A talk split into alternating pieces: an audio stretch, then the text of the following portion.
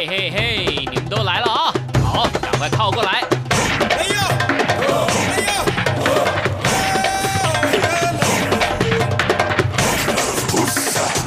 想了解台湾吗？一起来收听《台湾红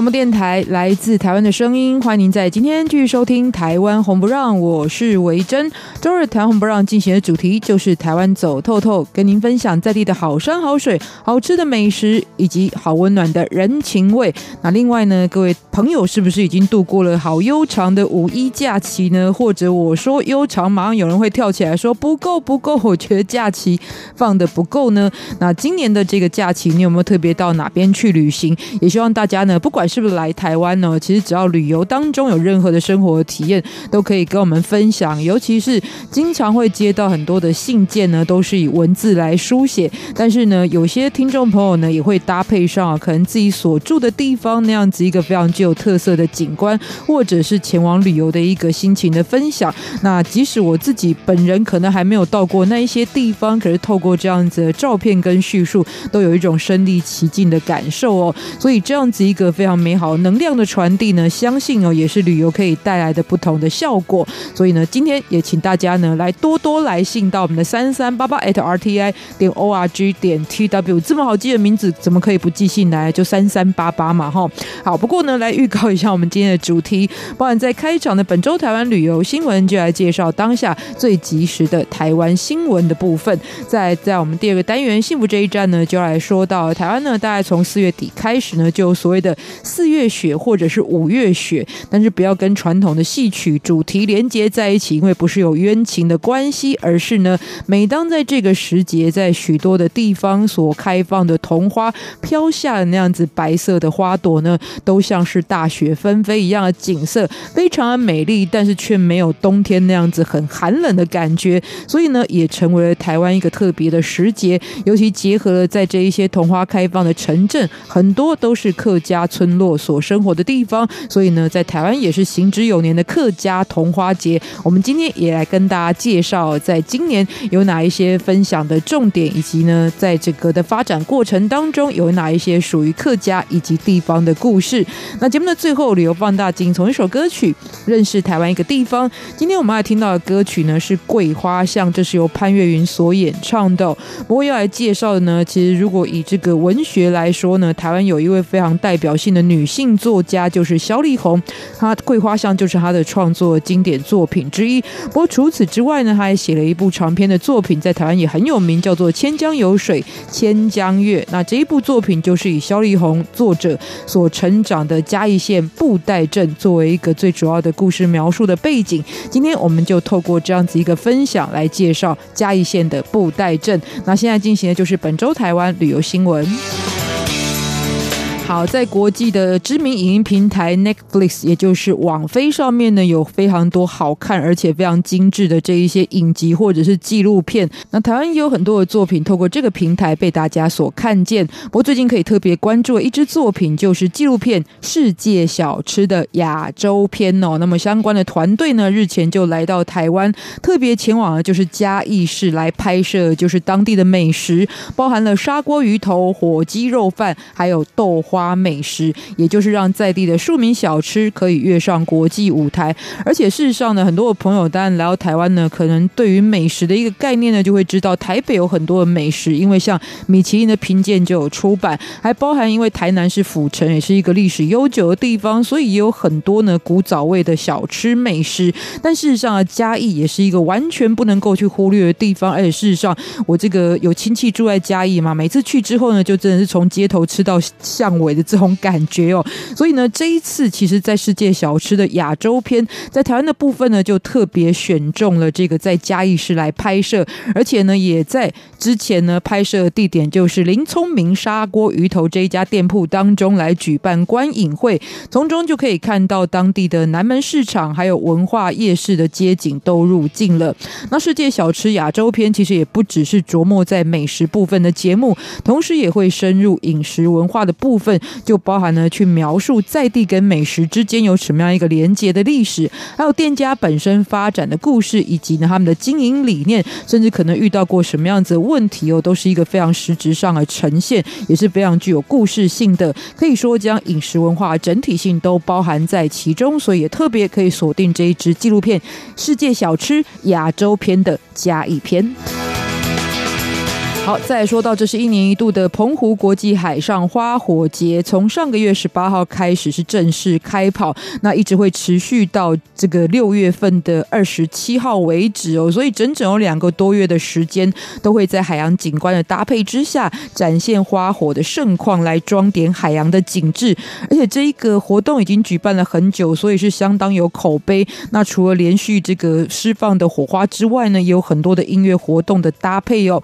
那在今今年的开幕重头戏就是创下了以两百台的无人机搭配烟火表演的记录哦，所以是盛况空前的情况之下呢，因为每年都会有不同的一些变化跟主题。那在今年这个无人机的演出呢，就让很多人觉得说啊，我错过了开幕的活动，没有看到怎么办呢？所以当地的县政府也宣布加码，在今年的二十二场火花秀当中，也都可以再见到这个无人机表演的福利。所以呢，就是。是接下来呢，如果你真的想要去参与的话，就不会错过了一个情况了。那今年是迈入第十七年的澎湖花火节呢，同时也邀请到包含来自于马来西亚、新加坡以及中国大陆的烟火团队参与了其中的六场烟火秀，同时也引进了镭射水幕，结合科技跟视觉的创意。当然，这都是文字叙述，不过到现场来看呢，真的就是把海洋跟天空呢，然后打造成为梦幻般的童话世界的感觉哦。同时之间呢，在当当地也有小海豚市区巡回公车可以免费搭乘，所以在交通的部分也相当的便利。另外，在今年还有澎湖科技大学的应用外语系的师生来担任外语的志工，所以也提供更多来自于不同国家这些观光客在语言上的资讯服务。接着来说到，这是五一八是国际博物馆日哦，就是五月十八号是国际博物馆日，因此位于这个新北市瑞芳的新北市立黄金博物馆也即将在五月十八跟十九两天推出用心博感情黄金博物馆五一八系列活动。那事实上啊，这黄金博物馆的位置呢，在瑞芳，瑞芳在哪里呢？当地就有很知名的，很多人都会造访的景点，也就是九份，所以很多人参观九份的时候，也会顺道来这个。个参观黄金博物馆，所以如果在这个时间当中，就是五月十八、十九，你刚好在台湾，然后有这样子一个前往九份的计划呢，也可以特别的来规划一下。那其实透过这个活动，就是想要拉近博物馆跟大众之间的距离。其中推出的活动呢，包含这个，我很想参加，不过可能我年长了哦，算熟女，但是还不到高龄，因为这是因应高龄化社会所提供给长辈族群体验一日导览，还有呢这个坑道巡检。演员体验的高年级高年级黄金实习生的活动，那这就有别于以往啊，就是这个走马看花参观的方式，也就是可以让这些长辈的族群把自己呢变成。当中参与的一成员，也就是你，就是当中的馆员或者是坑道巡检员的角度来认识博物馆。另外呢，还有珐琅彩绘亲子体验以及实在炼花呃炼金雕花 DIY 都是可以亲手动手做的这一个实作的体验，还包含了黄金博物馆呢。其实，在本山五坑的坑道也有体验活动，这是融合了互动式投影的科技，还有属于虚拟实境 AR 的部分，让整个坑道的历史。场景呢，更能够栩栩如生的呈现在大家的眼前。所以就是今天跟大家所分享的有关于在我们这个礼拜当中呢特别精选的台湾旅游相关的主题。那待会回到节目当中，在我们幸福这一站，就由马继康老师来跟大家分享介绍客家童话季的发展故事以及必看亮点有哪些。这里先送上这一首歌曲，送给所有呢想要出门去旅行，暂时还没有办法成行的朋友们呢，先带这样子一个非常轻快的心情。这是由郭靖所演唱的《一起出发吧》。四五六七，一二三四五六七，哒啦啦，第一灯的旅程。阳光晒进你和我的梦境，分散像赖床的睡意，一个转身，一不注意，此刻叮咚叮咚叮铃铃叮咚，想再多睡一会，不甘愿的翻身，自由落体，在床下清醒，离开床边，我和你上街去，迈开步伐，好心情闪闪发亮，一起出发吧，天晴啦。一起走吧，空气清爽，一起去探险，一起去个地方寻找美食，大口品尝它，不怕身材走样了，一起来第一灯的旅程。一起出发吧，天晴啦！一起走，空气清爽。一起去探险，一起去个地方寻找美食，大口品尝它，不怕身材走样啦，一起来。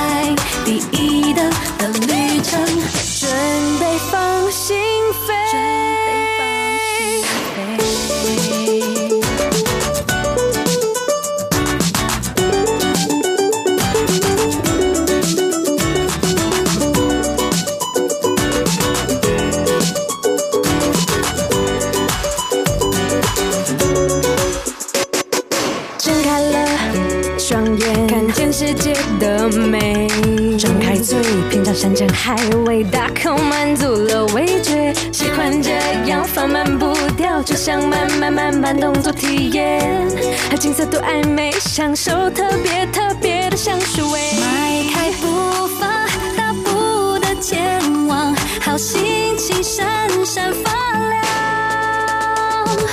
一起出发吧，天晴啦！一起走走吧，空气清爽。一起去探险，一起去个地方。寻找美食，大口品尝它，不怕身材走样啦，一起来第一等的旅程，一起出发吧，天晴啦！起，清爽。一起去探险，一起去个地方寻找美食，大口品尝它，不怕身材走样了，一起来第一等的旅程，准备放心飞，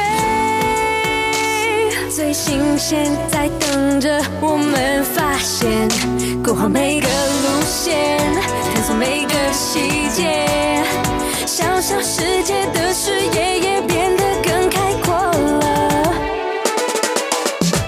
一起出发吧，天晴啦！一起走走吧，空气清爽。一起去探险，一起去个地方寻找美食，大口品尝它，不怕身材走样了。起来，第一灯的旅程，一起出发吧，天晴啦！善意和解，积极合作，永久和平。大陆委员会与您携手共创美好的未来。中央广播电台听众朋友，大家好，我是孙燕姿，在这里祝福所有听众平安快乐。欢迎您继续收听今天的台湾红不让，我是维珍。在我们今天的幸福这一站当中啊，让大家呢有一种诶，就是看到了五月降雪的一个情景哦。那当然不是因为有冤情的关系啊，哈，而是因为这种花卉呢，每到五月会纷飞，带来非常浪漫的气氛。当然呢，像桐花这样子一个产物呢，全世界很多的地方，包含在中国大陆也有，可是台湾呢又深入了跟客家的族群文化之间又有相当多的这一些融合的部部分。所以今天就要跟大家介绍的就是客家桐花季，欢迎到就是我们旅游专家马继康老师。晚上好，各位听众朋友，大家好。是这个要先讲到台湾，其实也蛮有趣的哦。就是说，呃，像以前有一些什么音乐季啦，哈，或者说一些原住民的庆丰年祭啊，大家就会想这个祭到底是什么祭？实际上还是有一些差别的，然后就是祭典的祭，或者是季节的祭。那如果以我们现在看。客家桐花祭最多人使用的是祭典的祭，那我自己会觉得季节的季可能也比较适合。对啊，其实季节的季或祭典的祭，其实我自己的解释哈，我觉得其实因为自然环境的一个影响，就是反映在所谓的节气跟季节上面。可是呢，人的生活其实是伴随着这个季节跟这个节气。当然，在以前科学还不发达的年代，随着不同的季节，当然人。对于上苍万物所表示的一些感谢，所表达的一些回馈，基本上也都会透过祭典好来呈现出来。所以不管今天用的是季节的祭也好，祭典的祭也好，常常我讲哈，祭典其实是随着不同的季节而衍生。你绝对不会在冬天举办一个所谓小米丰收祭的祭典嘛。所以我刚刚提到季节的祭或是祭典的祭，它其实一个可以看成是人类文化活动，就是祭典。那另外一个人类活动为什么会在不同的季季节所诞生，因为它就是跟着在一年当中碎石记忆来做不同的一个变化，所以搞不好去扒一下以前的那个造字的时候，有很多这种类似，就是最后其实是同音，但其实它原本的对，而且它大家常常就是哎混为一谈，就是全部用在一起。可是如果从这个角度来看，不管今天我们用的是季节的季也好，祭典的祭也好，看你着重的是在自然景物的变化，还是在所谓人感时这种感叹这种所谓的季节过程。变化当中所产生出来的一些文化行为，而形成我们现在看到的祭典。嗯，总之呢，大家如果想要看到这样子一个在五月的奇景，来就对了哈。反正念起来，其实大家都可以找得到你。对，绝对不是马继康的祭啊，你是继王开来的 祭。好，我们今天呢跟大家介绍客家同花祭哦，最主要是提供一个大家如果有机会来参与时候的方向。为什么这么说呢？因为如果大家真的去找一些不管是网络的资讯啊，或者是文字的介绍，就会发现那。第一个，它的涉及的主题非常的广；第二个呢，遍布的区域也非常的广哦，可以说是从。这个正式来讲，可以从桃园开始，对，然后来到像是新竹、苗栗、彰化这些地方，是不是都有这样子一个客家桐花季的举办？对啊，其实我们正确来讲哈，台湾的桐花它喜欢生长的地区就是在丘陵地带，而丘陵地带呢，你可以看到台湾这些族群分布，当然比较高山的地方主要是以原住民为主，那中间丘陵的地方呢，当然就是以客家族群为主，在平原的地区呢，多半以闽南人为主，当然这是一个粗略的一个分类，不过大致上你可以看到都是符合这样的条件跟状况。不过这边也给大家一个概念哦，就是台湾的客家族群又可以分成在台湾的北台湾跟南台湾的部分。哦南台湾当然特色就是以六堆，六堆包含屏东林洛啊，然后美浓这一块区域为主哦。那这一块地区的客家族群的历史发展也是以丘陵地为主吗？呃，也是。其实，在台湾你可以看到多半都是丘陵地。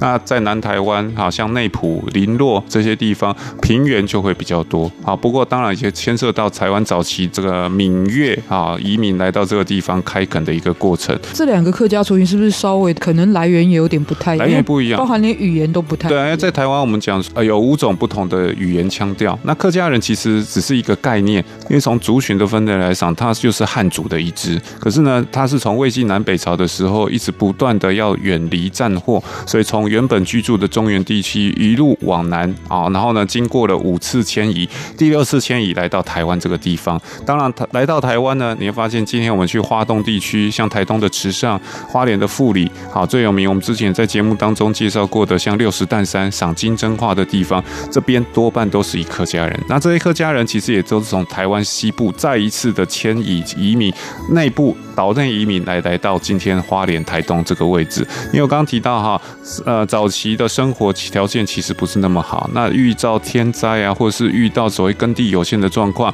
客家人呢，其实就会不断的迁移来找寻他们理想当中最理想的一个天地。而且客家的族群有一个特色，当然我觉得早期属于福建的移民也有这样的特征，但是客家人感觉更强烈，甚至到现在都还保留，就是他们是以家族姓氏为单位的一种移动方式，就是对，而且非常的追本溯源。你有机会去像刚刚维珍提到六堆地区，六堆地区你去像美浓啊、高树啊这些地方的火塘，什么叫火塘？其实，在闽南人就叫做三合院，或是叫四合院。那他们其实三合院、四合院，他们叫火塘。火塘上面其实都会有所谓的洞对，包括祠堂里面两边都会有洞对，这个对其实就是对联。从这两个对联当中，两句话当中，你就可以看到他们整个的迁移史。那所以呢，有机会你去美浓、高树这些地方，看到里面的洞对，通常都是早期的这个客家人，多半来自于像玉。好，冀，比如说河北、河南，好，甚至山西、陕西等等这些地方，也就是整个中华文明发展的所谓中黄土高原、黄淮平原这些地区。当然，历经不同的一个乱世，慢慢的往南迁移到我们印象当中，像广东啊、江西啊、福建啊等等这些区域，而形成我们熟知的客家人。因为客家人，客家人顾名思义就是做客他家的人嘛。所以从这个角度来看，今天在台湾所有的人都是客家人，因为我们都不是原。原本居住在这个岛上，原住民会说：“我反对。”对，除了原住民之外，其他其实都是客家人。所以客家人其实是一个相对的概念，它并不是一个特殊的族群，或是在 DNA 上面有什么特别的地方。它其实反映的是整个历史演变的一个过程。特别介绍这一段，是让大家更了解台湾的一个客家的族群的特色，也包含另外一个重点啊，就是大家如果来到台湾的时候，然后说：“哇，既然客家同花季在举办，我刚好要去高雄，那我顺便也来去屏东一趟。”但不好意思，因为其实也是因为地形、地理环境跟气候的原因，其实桐花是在那边是没有大量生长的情况。对，相对来讲比较少，不是说完全没有。好，所以呢，我们一般提到油桐花花季，基本上都是以北部地区为主。嗯，但是为什么这个桐花会在台湾落地生根呢？我们待会再来继续跟大家介绍。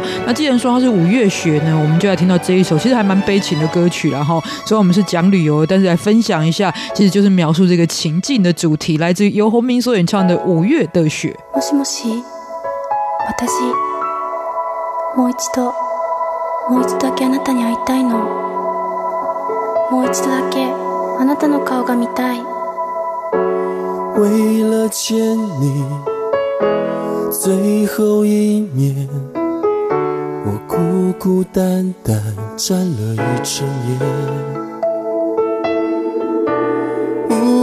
的天 突然下起了雪，我的心渐渐失去了感觉。也许多年，多年以后，想起来还是觉得很伤悲，只是不愿让你独自面对。在他面前，觉得自己有罪。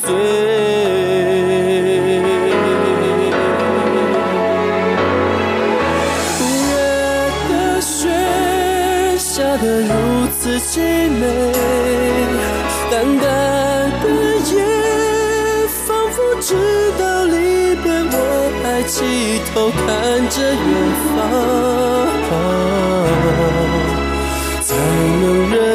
转过身时的泪水。五月的雪，何时才能停歇？分一杯水，分不完的心碎。虽然痛苦，却让一个男人。至少可以成全他。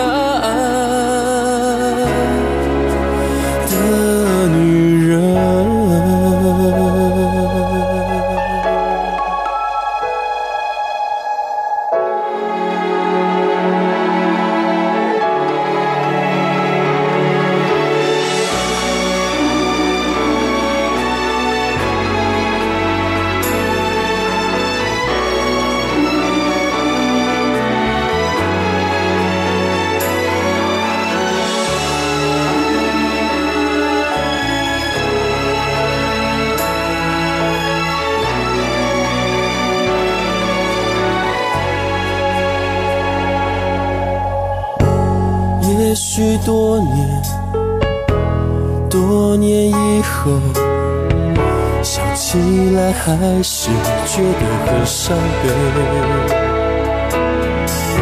我只是不愿让你独自面对，在他面前觉得自己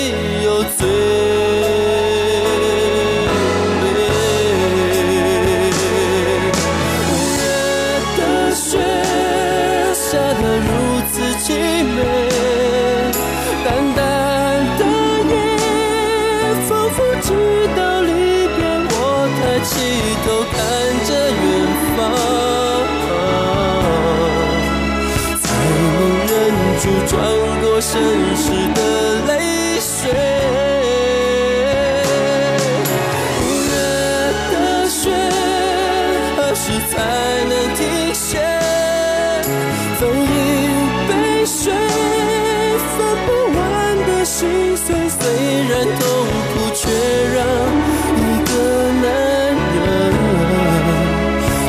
少可以成全他爱。的女人，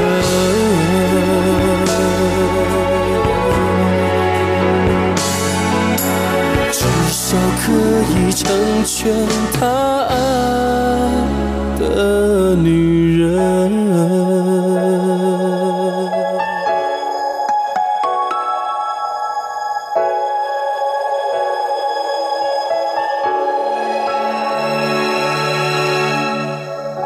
回到我们今天的台湾红不让，我是维珍。我觉得在台湾呢，很幸福的一件事情，就是一一年十二个月不同的时节都有不同的花季主题可以欣赏，甚至在同一个时节还有很多的花卉。比方说之前才刚看完樱花，接下来桐花又来了，所以跟大家来介绍就是客家桐花季。欢迎到的是我们的旅游专家马继康老师。大家好，其实刚刚在前面有提到嘛，桐花在现在当然对于很多人来说，其实我觉得网红们也是一个非常重要的。时节，你就会纷纷的看到，在很多这样子一个富有客家的文化特色，还包含有着伴随着桐花的这样一个景色，然后大家都在那边拍照、打卡、做直播等等的。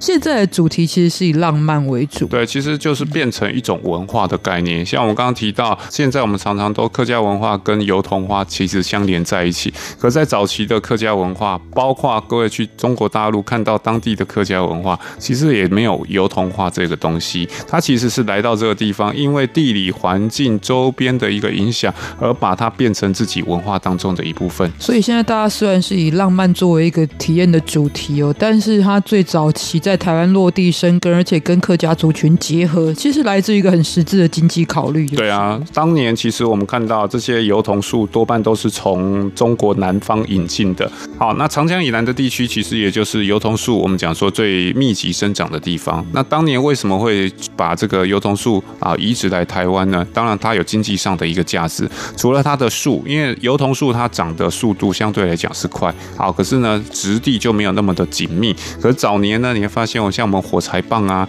很多这种需要简单木头的东西，都可以从油桐树上面得到这样子一个材料来源。对它可能不适合拿来建造房子，对。但是如果作为这种日常生活器具使用，那更重要，它的结的果实是可以榨油的。所以我们讲说。油桐，油桐其实就是这样的说法。那事实上，桐树它是属于大戟科的这个植物啊。事实上，在大大小的大戟就是古代的一种兵器，一个斲，一个戈。那大戟科其实在台湾也有包括像野桐啊、油桐啊，还有包括呢我们血桐，包括在大陆也有一种叫做梧桐。好，尤其你去上海啊，以前法租界那边有非常多的这种法国梧桐。法国梧桐顾名思义就是法国来的嘛，所以这些都是属于大戟科的这个植物，当然呢，它的用途其实都有不同。油桐顾名思义，它就是榨油油使用的。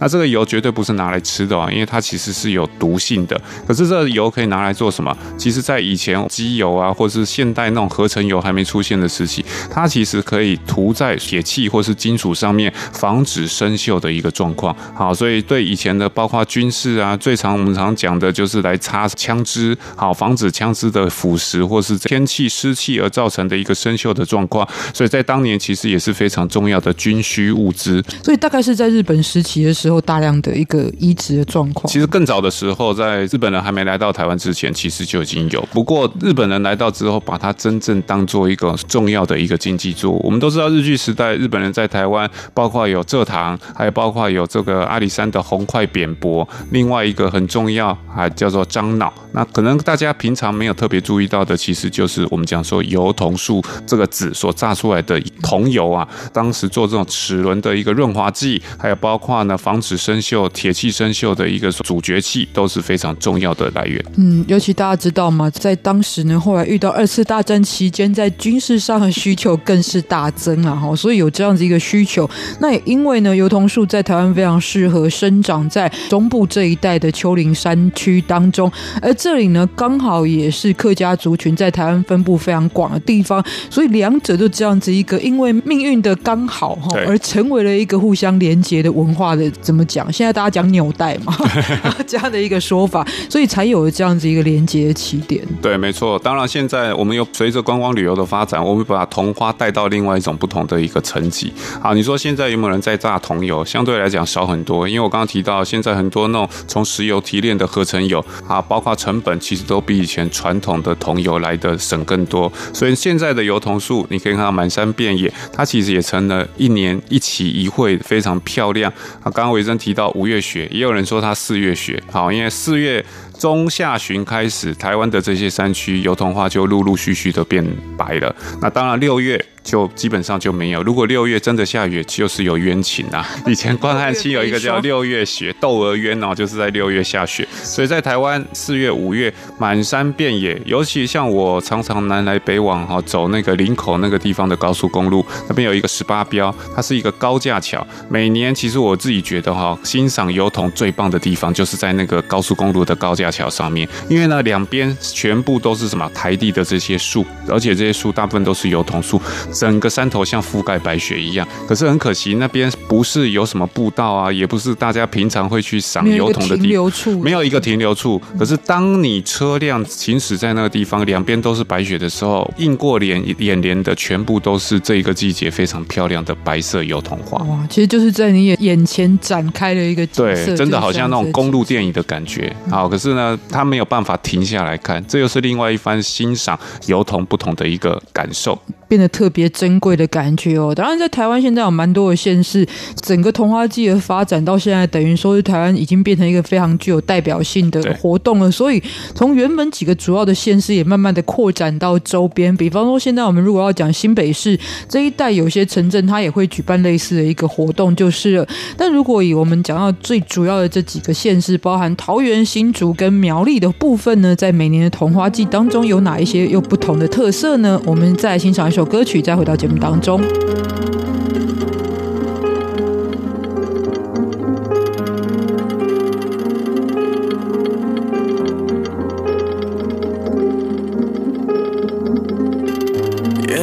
眼泪蒸发成烟，伤口磨灭成茧，新将旧的封建，痛替伤口消炎。作祟的愿是多把暗和身上线。当我们一世相见，一去难回头的劫，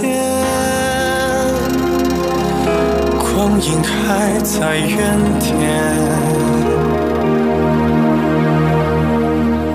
还懵懂的花和少年，眉梢眼角带点轻轻轻诀，花儿长发披肩，少年似同学，纯净但也热烈，未经事的花和念，辗转唇齿之间，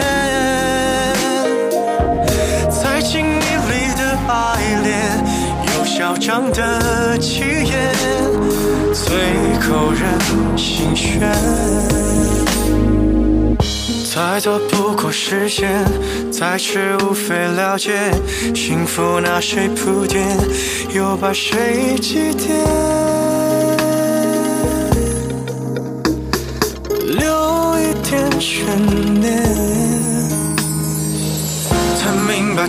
是对之中的沉默大言，也懂得虚弱实现恶时的情有可原。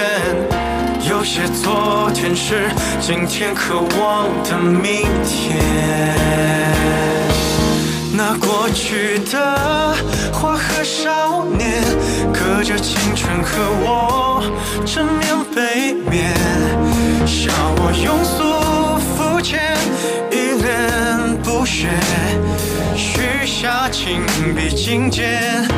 有故事的花和少年，在生活里沦陷。花是那个少年织的夙愿，最后沉睡胶卷。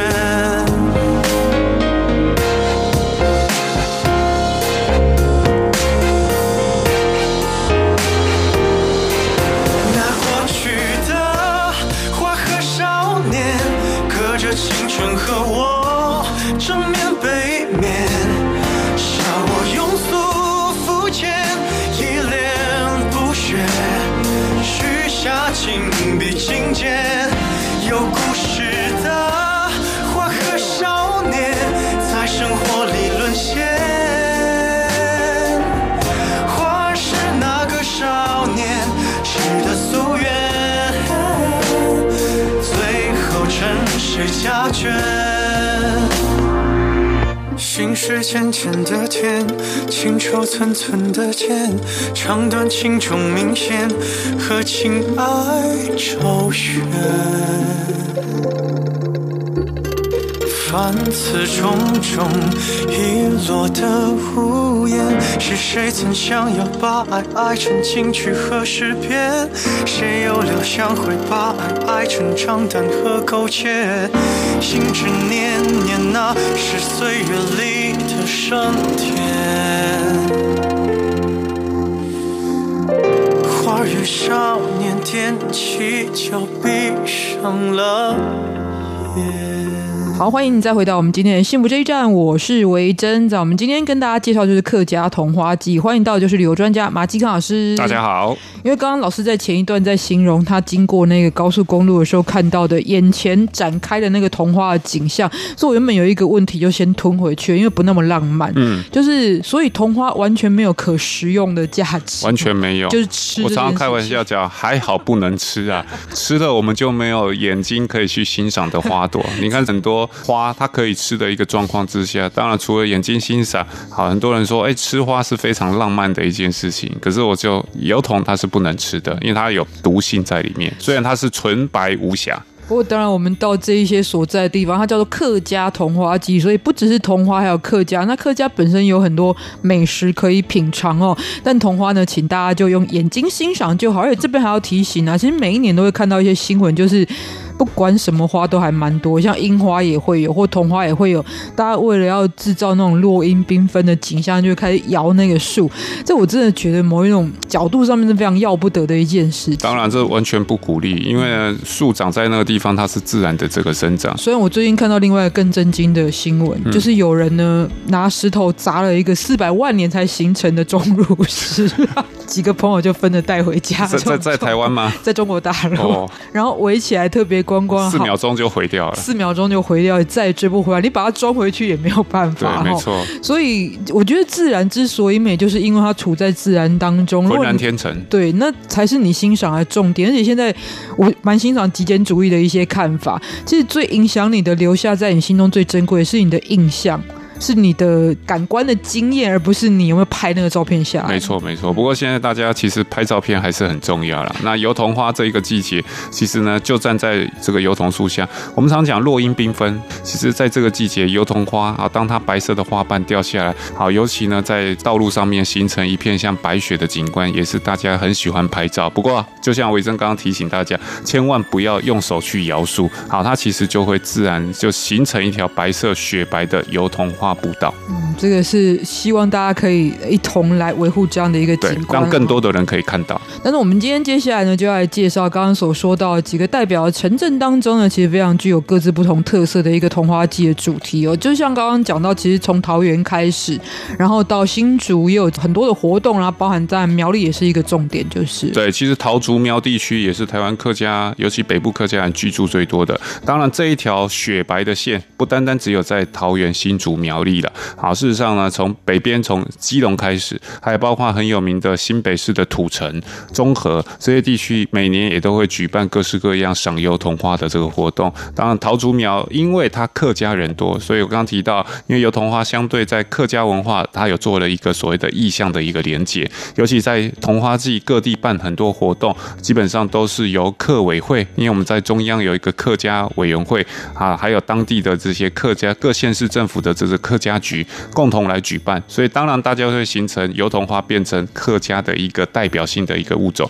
那包括呢，在台中的新社，还有石冈、东市这些地方，也都可以看得到油桐花。不过桃竹苗这个地区哈，当然也是每年客委会在举办油桐花季重中之重的地方，尤其现在也在推所谓的浪漫台山线，因为这些所以客家的就想讲，大家可以搜寻台山线这个关键字，但为什么是台山线的？呃，其实台三线就是早期台湾南北非常重要的一条纵贯道路。台湾西部有两条，在高速公路还没通车之前，有两条重要的省道，它是从就台北一路通到啊南边的这个屏东，好，打通了台湾南北交通的任督二脉。那台一线呢，它其实是靠海走，好，靠平原；台三线呢，它多半是靠山走。啊，靠丘陵，所以台山线刚刚提到，在桃竹苗地区所经过的地区，大部分都是客家人所居住的。好，所以不管油桐，不管客家，还有包括台山线，你要发现这三个原本不相干，可是呢，因为文化，因为自然景观，把它全部结合在一起。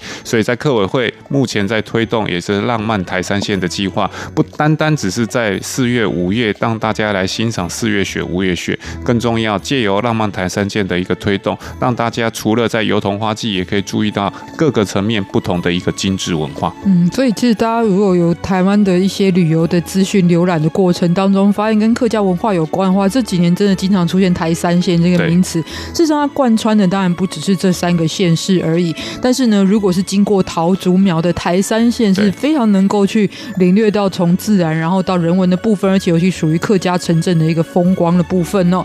那节目最后一点点时间，就来请老师提点一下。那所以呢，如果我们有机会参加这个客家桐花季的话，在这三个县市可以特别关注到，或者是一定会去感受到的一个亮点是什么？嗯，其实除了眼睛的欣赏啊，当然每年在这个假日的时候办桐花季，通常会伴随着听觉的一个响宴。因为想想看，在油桐花树下面听着客家的山歌，听着客家的这样子一个歌谣，这也是另外一种不同的一个享受。当然也会伴随着客家的美食，这又是所谓在味觉上面不同的享受。好，因为呢，在客家的文化当中，吃也是非常重要，而且相对于其他的族群，它也是相当具有特色的。所以每年呢，在油桐花季，除了眼睛欣赏，更重要还有耳朵听客家的歌谣，另外还可以用味觉来品尝这样的美食。所以它其实强调的是一个多感官的一个体验，而不单单只是视觉上面的一个感受而已。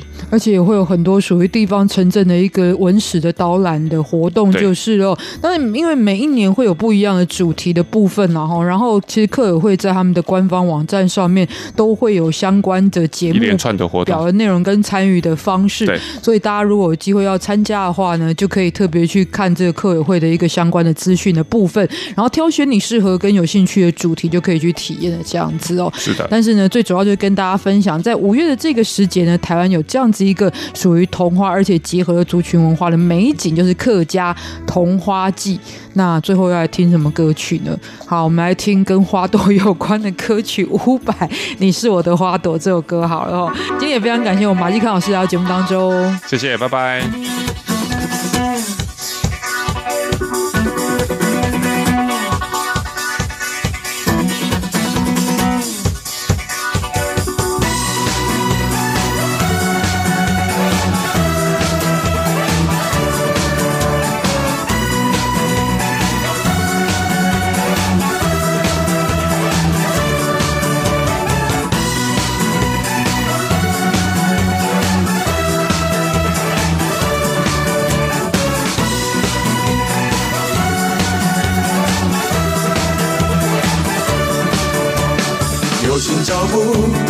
看得清楚，有很多可疑的因素，呼喊你让你糊涂，考验我爱的程度。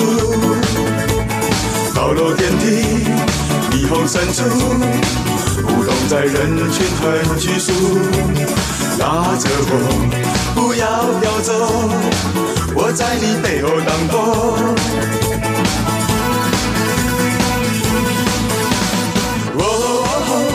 是我的花朵，我要拥有你，插在我心窝。哦，哦，你是我的花朵，我要保护你，一路到长头。哦，哦，你是我的花朵，就算你身边很多小石头。哦，哦，你是我的花朵，我要爱着你，不眠也不休。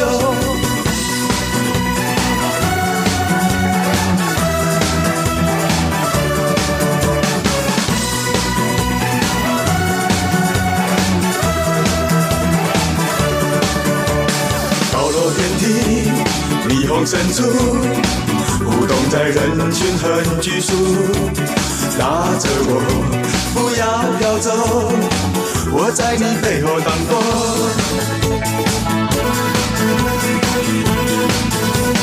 哦，你是我的花朵，我要拥有你，插在我心窝。哦，你是我的花朵，我要保护你，一路到长头。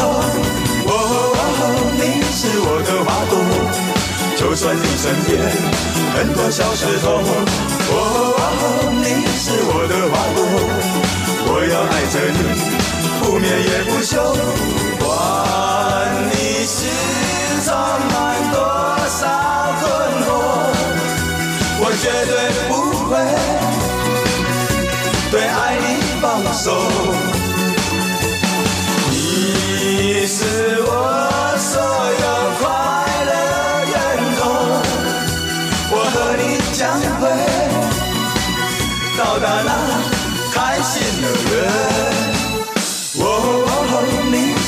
的花朵，我要拥有你，插在我心窝。哦，你是我的花朵，我要保护你，一路都畅通。哦，你是我的花朵，就算你身边很多小石头。哦，你是我的花朵，我要爱着你，不眠也不休。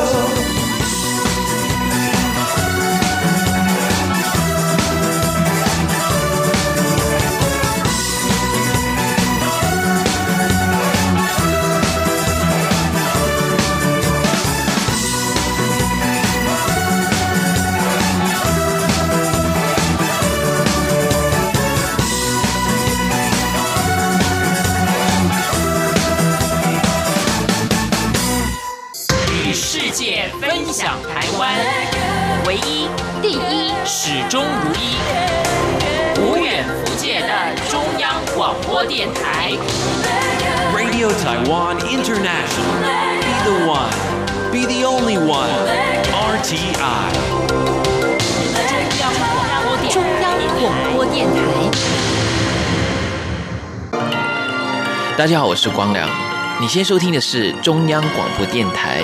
我要祝大家很多很多的希望都会实现。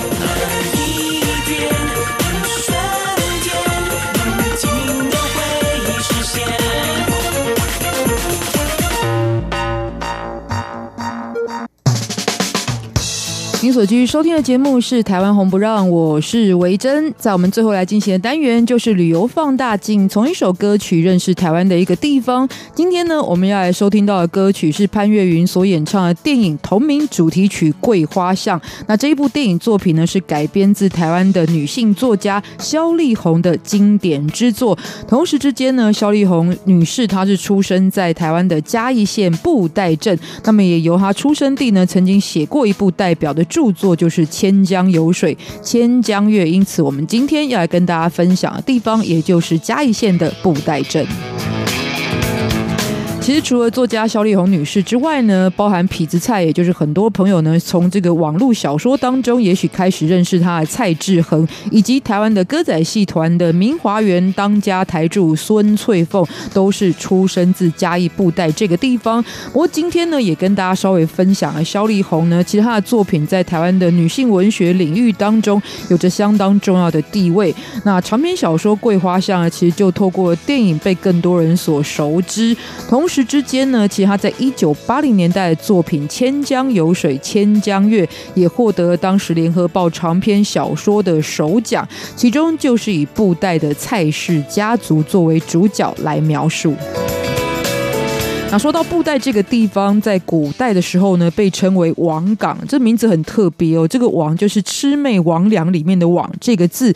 那现在大概的地方就是指当地的好美里，就是你长得好美丽的那个好美。那么现在在当地呢，其实有一个湿地的景观哦，也是吸引非常多的游客会前往。但是呢，这里其实以历史的发展来说，也是非常具有自己独特的地位的。同时之间呢，应该要说整个布袋的开发时期都非常早，最初呢就是。在明朝天启年间开始发展的，那么在当时就荷兰的东印度公司在这里开垦之后呢，其实，在台湾海峡这一带活动的海盗非常有名的海盗，就包含了像严思齐跟郑芝龙，也在这里设置了基地。之后呢，郑成功在驱除了荷兰人的势力之后呢，也在此屯垦，所以呢，它发展的起始呢。等于说是嘉义最早开发的城镇，而且以台湾很多的城镇的发展时间来讲，也算是相当早期的。那么最初呢，在这个郑成功屯垦的时候，就招募了相当多来自于福建的漳州还有泉州的先民涌入，也因此快速成为繁荣发展的一个区域的景象。那据说今天布袋的地名由来呢，其实有蛮多说法的哦。有一些说是这个，诶，因为谐音的关系，久而久之就变成大家现在所称的布袋这个地名了。而在这么多的说法当中，我自己觉得最可信的应该是跟当地的地形有关。因为实质上，如果从这个空中来看布袋地形呢，它就像是一个在突出海中的狭长地形。那以前在这里有港口，所以外面的船只进来的时候，你都必须要从一定的港口来。深入港湾当中，那就像是进入到布袋口一样，所以呢，才有了这个名称哦。这是我自己推测觉得最接近的一个。而同时之间呢，今天到当地体验可以有哪一些重点呢？刚好说到嘛，这是嘉义最早开发的区域，所以保留了非常多属于传统的特色，尤其是有很多数百年历史以上的传统活动，比方说在当地的过沟建德宫的火灯夜巡的一个夜间绕境的活动，或者是嘉应庙的冲水。水路迎客王，这在台湾也是非常有名的。就是台湾这么多的绕境活动呢，这一个你可以看到的是神教会冲到海中间，然后来迎接前来做客的其他庙宇的神明，也就是这些王爷神明，所以叫做冲水路迎客王，迎接来做客的王爷们。还有呢，其实成立于乾隆年间的布袋盐场，也是一个可以特别去观赏体验的重点。但首先要推荐的呢，应该说在。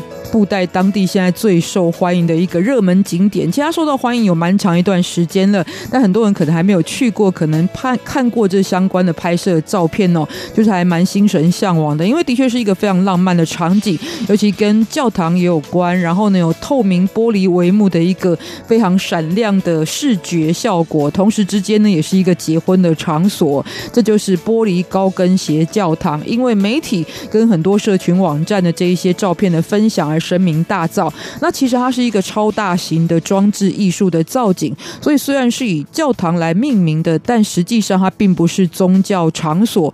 不过呢，虽然它没有配置牧师或神父，但也是可以作为结婚礼堂来使用的。那整体呢，从外观来看，就是由蓝色透明玻璃打造成的高跟鞋的外形，整个高度呢大概是十七公尺左右，而且全部是以一千两百六十九根的钢架，还有三百。二十片的玻璃组装而成，所以因此呢，在不同的一个嗯光源，比方说在白天、下午或晚上，都会折射出不同层次的光芒。那么因此在建设之后呢，大受欢迎哦。而且在二零一六年也获得金氏世界纪录的认证，成为全球最大的一个高跟鞋的建筑物，高跟鞋形状的建筑物哦，有这样一个金氏世界纪录的认证。所以在那个时候呢，就有三百多家的外媒来报道。那现在也看到。到很多外地的游客，也特别会来到此地参观。但是当时为什么会有这样子一个造景艺术的出现呢？有一个说法，就是它的灵感来源是源自于在很多很多年以前呢，嘉义布袋这个地方曾经流行过乌脚病，然后呢，因为以前的医疗不发达，所以是一个很难被治疗的状况。这样的情况之下呢，当地就有女子原本呢已经有婚约了，但却因为乌脚病必须要切除自己的脚，所以呢没有办办法穿上高跟鞋来展开全新的人生。那为了弥补这些女性的遗憾，所以这个建设这一座高跟鞋教堂，也希望可以完成他们心中的遗憾，这样子一个利益。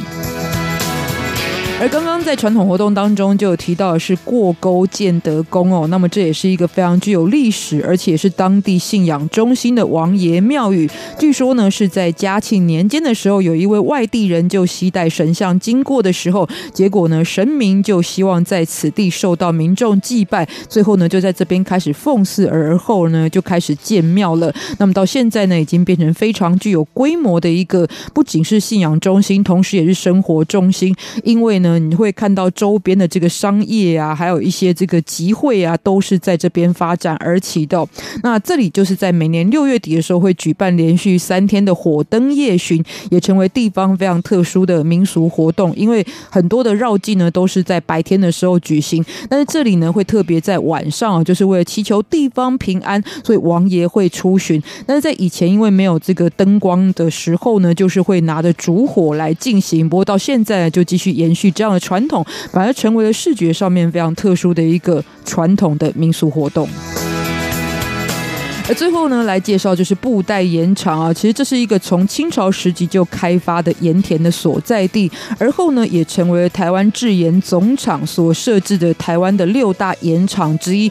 甚至在我很小的时候，还没有办法在台湾到处跑的时候呢，就已经知道布袋盐场的存在，所以可以说是赫赫有名。那其实它整个范围是跨越了嘉义当地的几个城镇，包含了东石乡、布袋镇，还有义竹乡。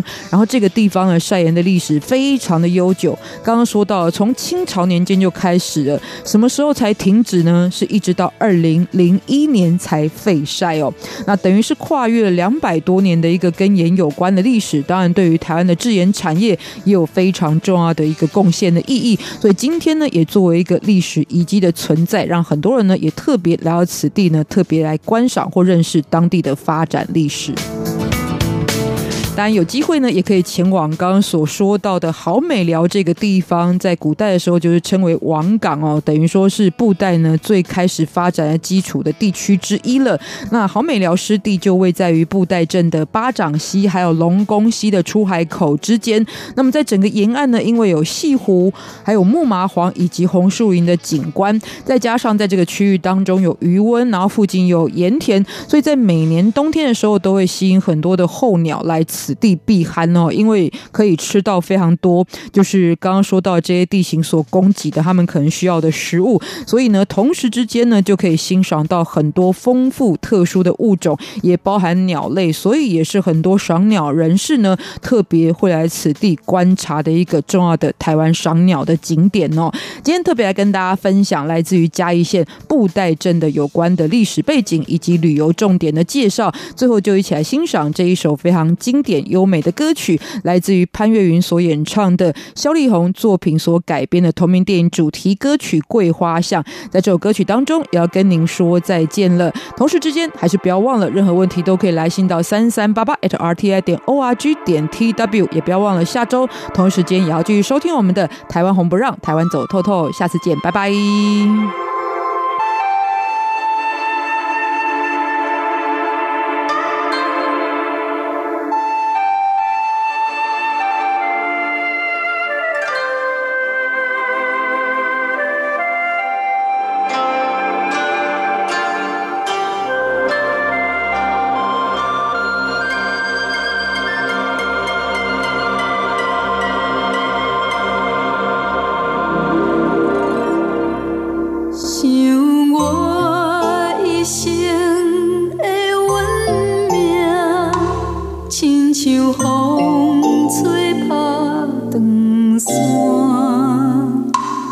一